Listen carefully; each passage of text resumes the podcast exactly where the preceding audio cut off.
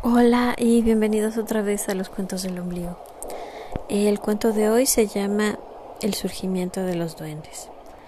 Espero que les guste.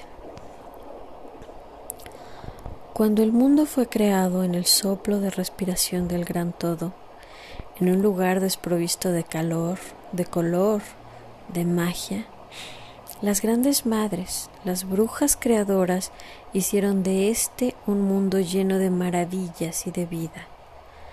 De todo lo creado y la vida llena de color y magia, las grandes madres se sentían orgullosas y aprendían de ellos, de sus creaciones, como toda madre aprende de sus hijos.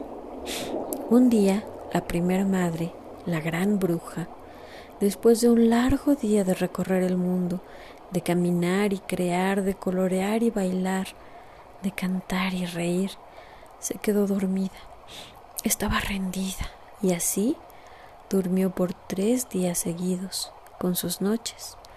Durante este tiempo soñó y en sus sueños veía niños pequeños que brillaban y cantaban tomados de la mano.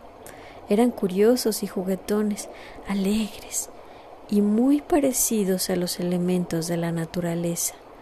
No los verías a menos que fueras un gran observador. También aparecían en sus sueños niños alados, tan bellos como flores, transparentes.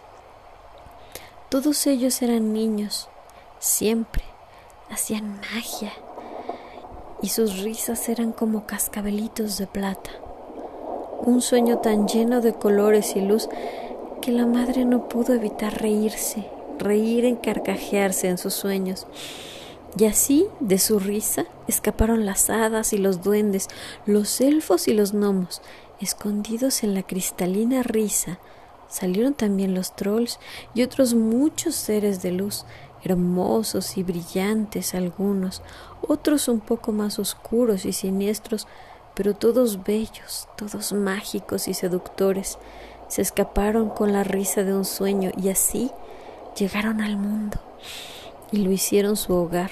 Crearon alianzas y amigos, pelearon en guerras y ganaron enemigos, crearon misterio y miedo a su alrededor y aún siguen caminando por el mundo, andando de aquí a allá, sin saber a ciencia cierta si son reales o son solo un sueño, soñado hace tanto que ya es casi real. Un abrazo.